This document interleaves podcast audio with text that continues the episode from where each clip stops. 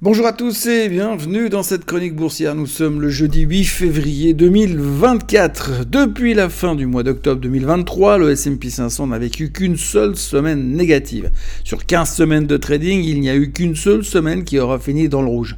Je crois que cette fois c'est approprié de dire facile la bourse. Depuis 15 semaines, on s'accroche au fait que les taux vont baisser. Aujourd'hui, la date à laquelle les taux vont baisser n'intéresse même plus le marché, tant qu'on nous raconte que c'est sûr, ils baisseront en 2024. Ça nous suffit. Le problème, c'est qu'à l'allure à laquelle on monte, on sera à 6000 sur le S&P 500 quand ils vont commencer à baisser. Autant dire que tout sera dans les prix, mais ne gâchons pas notre plaisir en attendant. Hier, les indices américains ont fini la journée en hausse. Le Dow Jones est au plus haut de tous les temps, le Nasdaq est au plus haut de tous les temps, mais c'est surtout le S&P 500 que l'on observait puisque ce dernier est en train de frôler le niveau mythique des 5000 points. On est tous en train de s'exciter autour de ce chiffre rond qui ne va rien changer mais qui va montrer que tout va bien dans l'économie américaine puisque la bourse vient de franchir un nouveau seuil que l'on n'osait même pas imaginer il y a encore 18 mois. Le pire dans tout cela, c'est que je viens de me rendre compte que j'étais déjà devant des écrans de trading quand le Dow Jones a passé la barre des 5000 il y a presque 30 ans. Il va être temps de me commander un déambulateur. Bref, tout le monde est chaud patate pour l'événement du mois et nous sommes dans une douce euphorie qui n'a aucune raison de s'arrêter puisque nous sommes nursés par les membres de la Fed et Madame Yellen qui nous rassure sur tous les sujets qui pourraient nous inquiéter. Tout d'abord, il y a eu plusieurs membres de la Fed qui ont tous plus ou moins utilisé le même phrasé. Non, il n'y a pas d'urgence de baisser les taux, mais oui, ils baisseront cette année. Il n'est pas nécessaire de se rejouer le film de chaque intervention puisqu'ils disent tous plus ou moins la même chose. Et ça tombe bien puisque euh, visiblement le monde de la finance n'a plus besoin de date butoir pour savoir quand les taux vont baisser. Rien que le fait de savoir qu'ils vont baisser semble amplement suffisant. Si l'on reprend la situation dans laquelle nous étions en début d'année, on peut facilement se rendre compte qu'on a complètement changé d'attitude.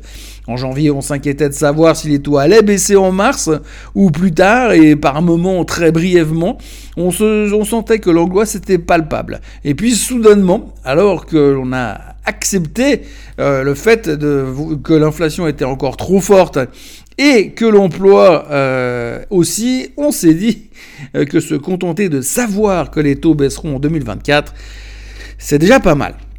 D'ailleurs, avant, on nous donnait euh, les probabilités euh, attendues pour une éventuelle euh, baisse des taux en mars, alors que désormais, on se contente sur le total, on se concentre, pardon, sur le total des baisses cumulées pour 2024. À l'heure actuelle, 65% des intervenants s'attendent à 125 basis points de baisse d'ici décembre. Mais on a l'impression que si la Fed attend le meeting de décembre pour baisser d'un coup de 125 basis points, ça conviendrait très bien à tout le monde pour justifier 20% de hausse sur le S&P 500 à l'aube du sapin de Noël. Euh, je rappelle pour mémoire que le plus bullish des stratégistes de Wall Street s'attend à un S&P 500 à 5400 à la fin de l'année. À la vitesse où ça va, il va falloir revoir les objectifs ou se préparer à une année très longue. Les banquiers centraux ont donc euh, rassuré tout le monde en disant que les taux, ils vont baisser et ça a suffi amplement aux intervenants pour acheter encore une fois le marché, Nvidia, Microsoft et toutes les boîtes qui ont publié de bons chiffres. On citera Ford, Chipotle, Enphase qui prenaient l'ascenseur pendant que Snap, se faisait massacrer et que Total Energy décevait les analystes. Mais bon, Snap, on s'en fout. Et euh, Total, même s'ils ont déçu les analystes, ont montré des chiffres solides et des dividendes en hausse pour les actionnaires, ce qui fait super plaisir aux médias français qui ont commencé leur travail de sap pour dire que quand même, c'est un scandale que les actionnaires soient rémunérés comme ça et qu'il faut envisager de taxer les super profits. Comme d'habitude, pour que les paradis fiscaux existent, il faut des enfers. Euh, mais mis à part les quelques chiffres décevants, comme nous avons tendance à voir le verre à moitié plein, on s'est surtout concentré sur le fait que les chiffres du trimestre sont quand même pas mal, même si les attentes avaient été révisées à la baisse en anticipation. Sur le fait que la technologie, les Magnificent Seven et l'intelligence artificielle, c'est quand même super. Vous rajoutez à cela le fait que les taux vont baisser un jour, mais ils vont baisser. Et puis vous saupoudrez avec le nouveau boss de la New York Community Bank Corp qui a déclaré euh, vouloir réduire l'exposition à l'immobilier commercial et vous rajoutez Madame Yellen qui déclare que les autorités font tout ce qu'elles peuvent pour limiter euh, la crise euh, de l'immobilier commercial justement. Comprenez que c'est open bar pour les banques et qu'elles seront toutes sauvées et vous aurez une journée parfaite et décontractée qui vous emmène aux portes des 5000. 5000 qui devraient être franchis ce soir. C'est une question de principe. Et la plupart des actions asiatiques étaient en hausse ce matin. Le Nikkei était en tête grâce à hum, des, marchés, grâce à SoftBank, euh, qui est un gros investisseur de ARM qui a cartonné hier soir, et au secteur technologique en général, tandis que le rebond des marchés chinois semble s'être calmé. Après la publication de faibles données sur l'inflation, et les prix à la consommation ont chuté violemment, c'est la plus forte chute depuis 15 ans. Le CPI a baissé de 0,8% le mois dernier. Il s'agit du quatrième mois consécutif de baisse et de la plus forte contraction depuis 2009. Il y a encore du boulot du côté de chez Xi. Le Nikkei est en hausse de 2%, Hong Kong recule de 1% et la Chine avance de 1%.